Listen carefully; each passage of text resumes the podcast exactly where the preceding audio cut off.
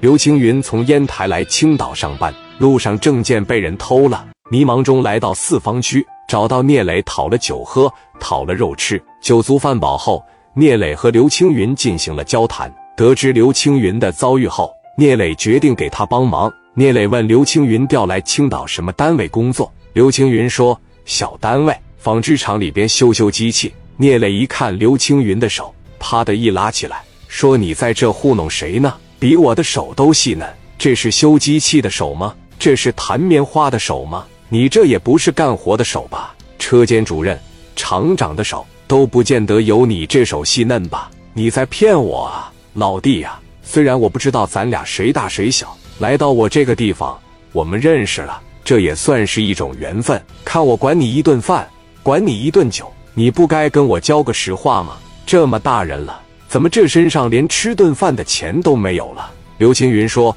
我真是有苦说不出呀，也不方便多给你透露。实话跟你说了吧，我从烟台过来的时候啊，我证件包括身上的钱全让人给偷了。”我上我单位去了，我拿不出证件来，人家就怀疑我不是来这个地方上班的，就给我轰出来了。我在这火车站折腾大半宿，我连找带问，火车站都被我找遍了，也没找着。后来这不溜达溜达就溜达到这儿来了吗？你们要是不嫌弃的话，今天晚上我在这个地方给你们看一晚上的门。明天我睡醒了之后，我得接着找我的证件，没有这个证件，我寸步难行啊。那边还等着我工作呢，还等着我修机器呢。聂磊一听，问：“你确定是在这个火车站丢的吗？”刘青云说：“对。”聂磊问：“在哪一段丢的？”刘青云说：“烟台到青岛呗。”聂磊说：“你可别骗我呀！我骗你干啥呀？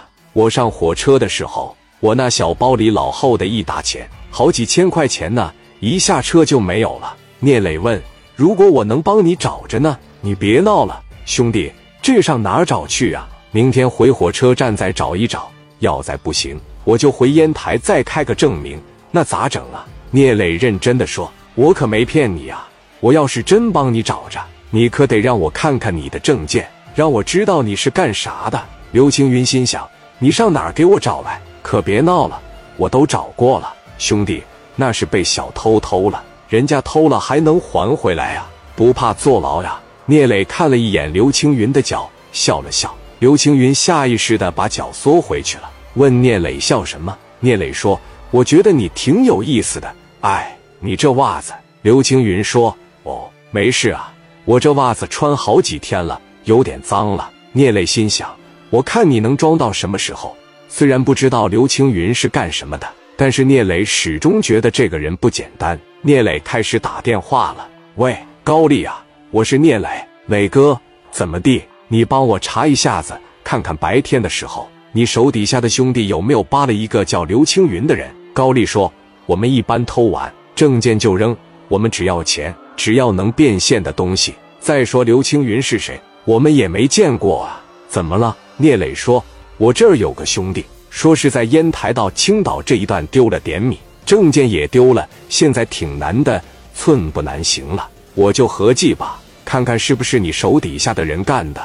要是你手底下的人干的，你就给我送过来。这样吧，磊哥，你现在领着刘青云过来一趟，我让兄弟们认认人。如果真要是我兄弟们干的，扔哪儿了，咱也能找着，我再给他刨出来就完了呗。那行，我现在领着他过去呗，你领他过来呗，我就在车站呢。电话一撂，聂磊对刘青云说：“走吧。”你刚才没听着我说吗？上火车站，让我那帮哥们看看你，看看是不是他们偷的呀？我有个哥们叫高丽，整个青岛站小偷都是他的人。如果你是在青岛下火车时候丢的，那肯定就是他兄弟干的；如果你是上火车就丢了，那可能是你们烟台那边就偷了。一点一点来呗。刘青云不可置信地说：“你真能给我找着吗？我怎么就这么不信呢？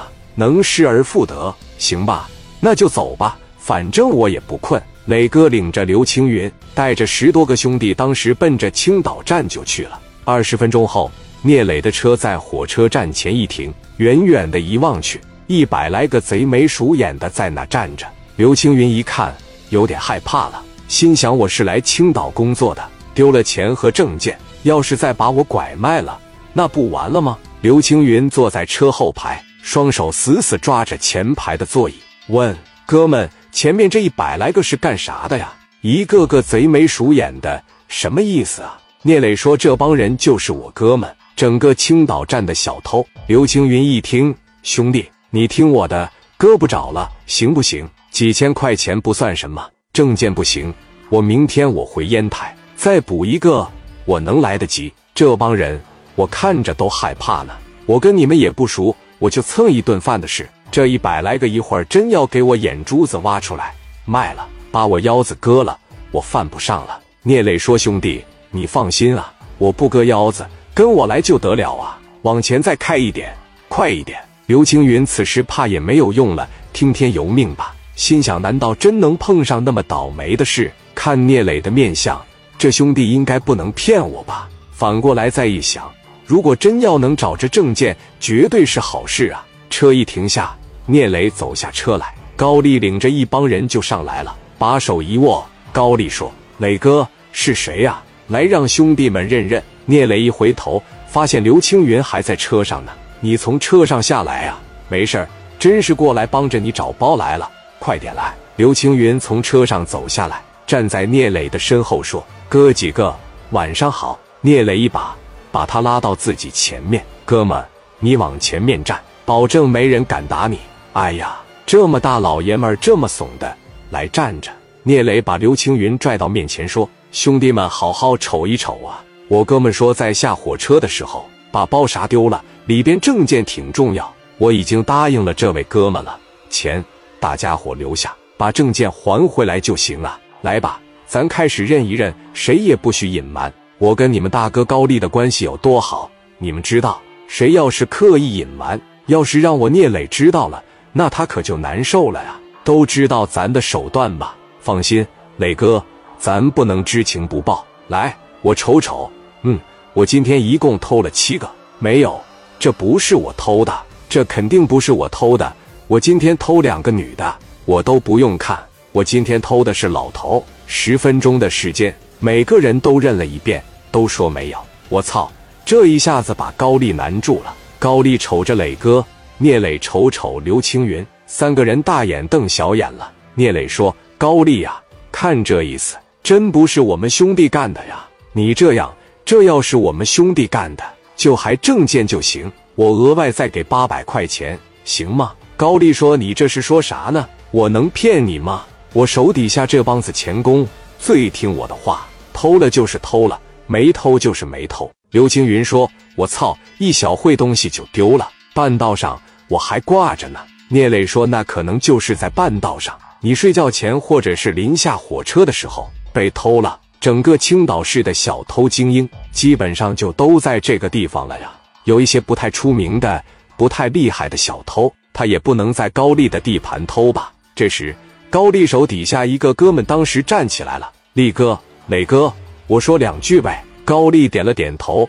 那兄弟说：“力哥，你说会不会是平度那伙人干的呀？”高丽问道：“平度那伙人能吗？”那兄弟说：“你不知道。”平度这活小偷现在有多狂呢？领头的这小子绰号叫疾风，意思就是眼疾手快，疾如风。疾风是一点职业道德都不讲，他连老弱病残的都偷。这家伙这真是给咱偷盗行业丢人了。会不会是他们那帮人干的呀？高丽说：“我操，这也太没有职业操守了吧？”那兄弟说：“从烟台到青岛这一段路本身没多长，如果说不是咱们偷的。”我估摸着应该就是平度那帮人偷的了。高丽说：“有电话吗？电话给我，我打个电话问一下。”高丽给平度那边的疾风打电话了。